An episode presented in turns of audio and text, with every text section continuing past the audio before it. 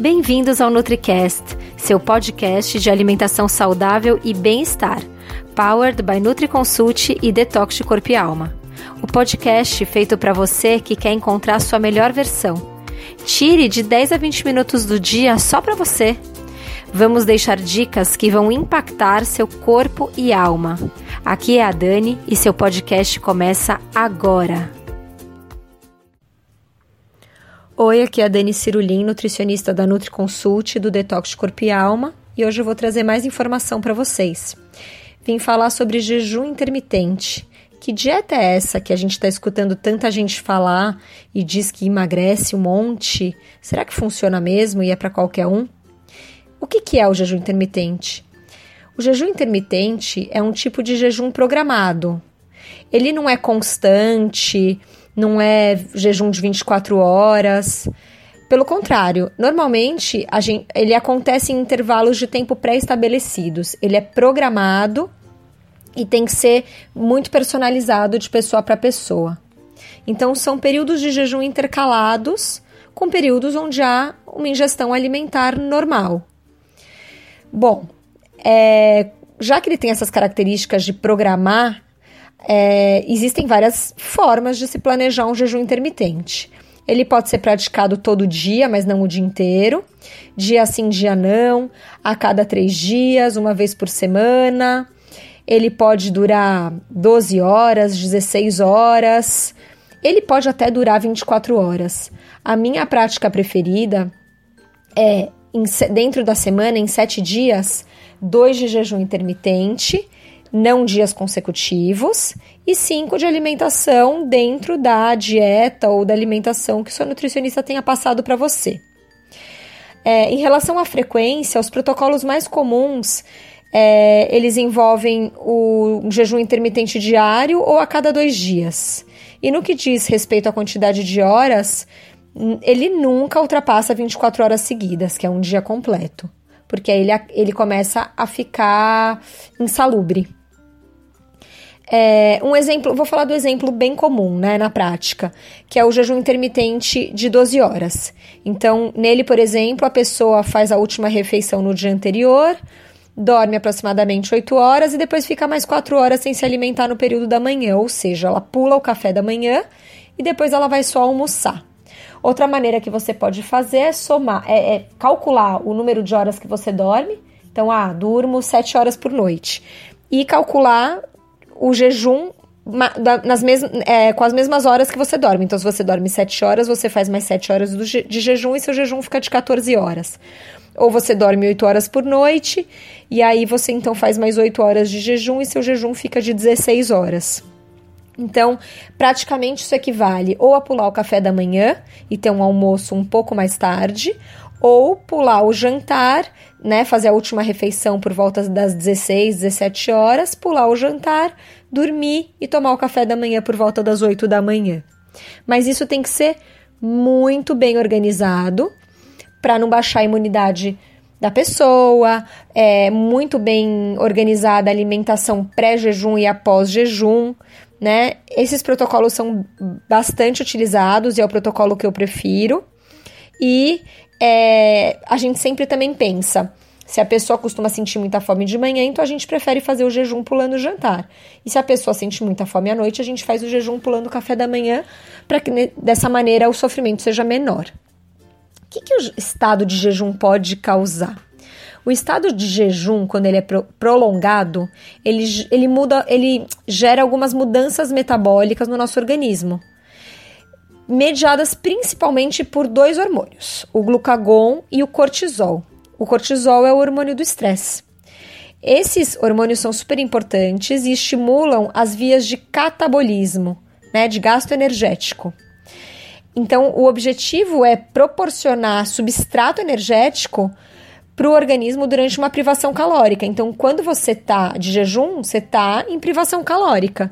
E aí você acaba usando a sua gordura corporal para dar substrato energético para o seu organismo enquanto você está é, de jejum. Então, na verdade, esses hormônios eles criam caminhos no, no seu corpo para encontrar combustível enquanto você está sendo privado de comida. É, muitos profissionais que a gente conhece, eles recomendam a prática do jejum intermitente é, em dias alternados.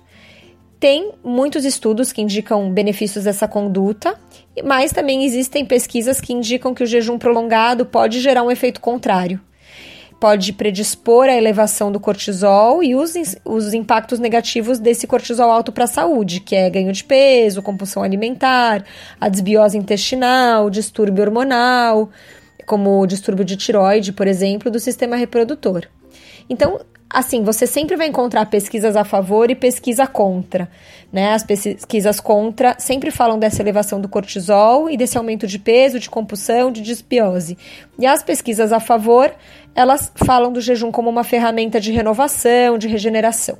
Por isso que é interessante não fazer jejum todo dia, porque realmente, se você fizer o jejum todo dia, é muito mais fácil de você criar esse mecanismo de elevação do cortisol. Agora, se você não fizer um jejum tão prolongado e duas vezes por semana, ele pode ser muito melhor aproveitado e os resultados muito melhores. Porém, para o nutricionista passar a conduta do jejum intermitente para o seu paciente, ele tem que ter os exames do seu paciente em mãos, entender se esse paciente está em é, estado assim normal de saúde, perfeito, estado perfeito de saúde, não pode estar gestante, não pode estar amamentando, não pode ter nenhuma doença, tem que ver se essa pessoa toma algum medicamento contínuo e até conversar com o médico, com o clínico geral, endócrino do seu paciente. É, o que caiu por terra, né, que isso já a gente pode é, falar com propriedade, é que não é todo mundo, porque cada indivíduo é único, cada um é de um jeito, cada metabolismo é de um jeito, e é isso, disso que se trata a nutrição funcional, é a questão de se alimentar a cada três horas. Não necessariamente todo mundo precisa se alimentar a cada três horas. Algumas pessoas respondem melhor se não se alimentarem a cada três horas, e algumas pessoas precisam sim se alimentar a cada três horas para manter a glicemia constante, para não chegar na próxima refeição morrendo de fome, para não ficar desesperado por um carboidrato em algum momento do dia. E isso quem vai entender é o nutricionista durante a consulta. Por isso que nada dá para generalizar. Tudo precisa de uma consulta com um nutricionista ou e ou um médico. É, bom, o que é o jejuar? Jejuar é o não comer, é o se abster do alimento é uma prática de privação voluntária ou não, que permite ao organismo reciclar os nutrientes, renovar e organizar sua estrutura biológica e metabólica, eliminar componentes desnecessários, fortalecer a imunidade, produzir hormônios em deficiência e rejuvenescer os tecidos, além de amplificar a eficiência e desempenho físico e mental. Mas isso é uma função biológica, é uma sabedoria natural é, que, que foi né, que o corpo mesmo desenvolveu para o benefício da sua saúde. O jejum ele já foi muito usado em várias tradições como uma ferramenta de regeneração e de cura, né? Os próprios animais, quando eles ficam doentes, normalmente eles não comem. É uma, uma modalidade acessível e fácil de entregar, integrar na rotina, mas como eu falei, tem que ser muito bem pensada, organizada e não pode ser feita indiscriminadamente por todo mundo, né? Eu acho que tudo tem que ser feito com um nutricionista, um médico junto, para que não tenha problemas ao organismo.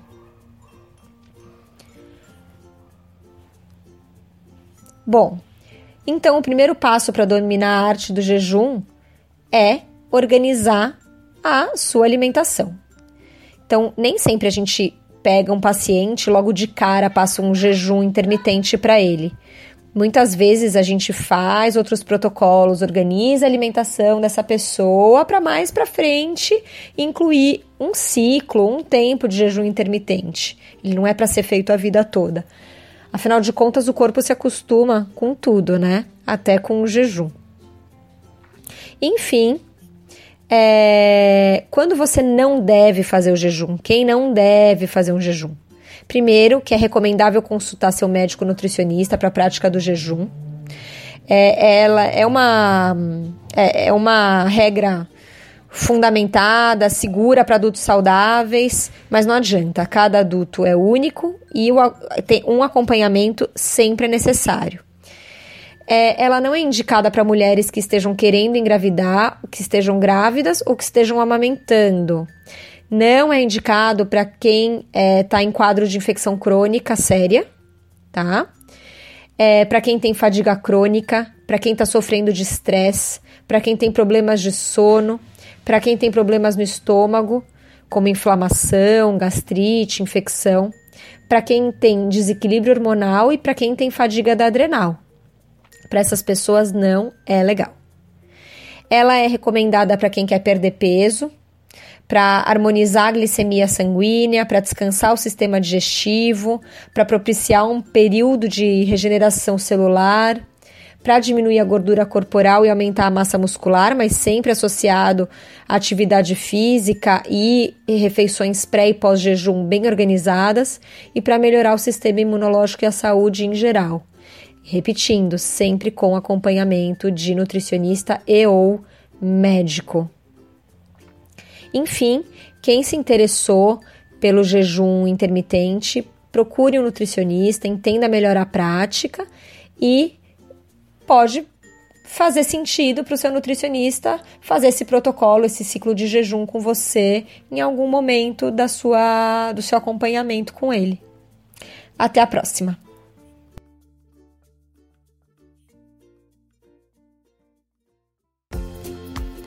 E esse foi o episódio de hoje. Lembre-se que ter uma vida mais leve e saudável é possível sim, só depende de você. Nos encontramos novamente no próximo podcast e até lá, você já sabe. Estamos aguardando a sua opinião sobre esse episódio nos comentários do iTunes. Não deixe de baixar o nosso e-book com top receitas saudáveis e para saber tudo sobre o programa online que está transformando a vida de centenas de pessoas, o Detox de Corpo e Alma, é só acessar www.detoxdecorpoealma.com.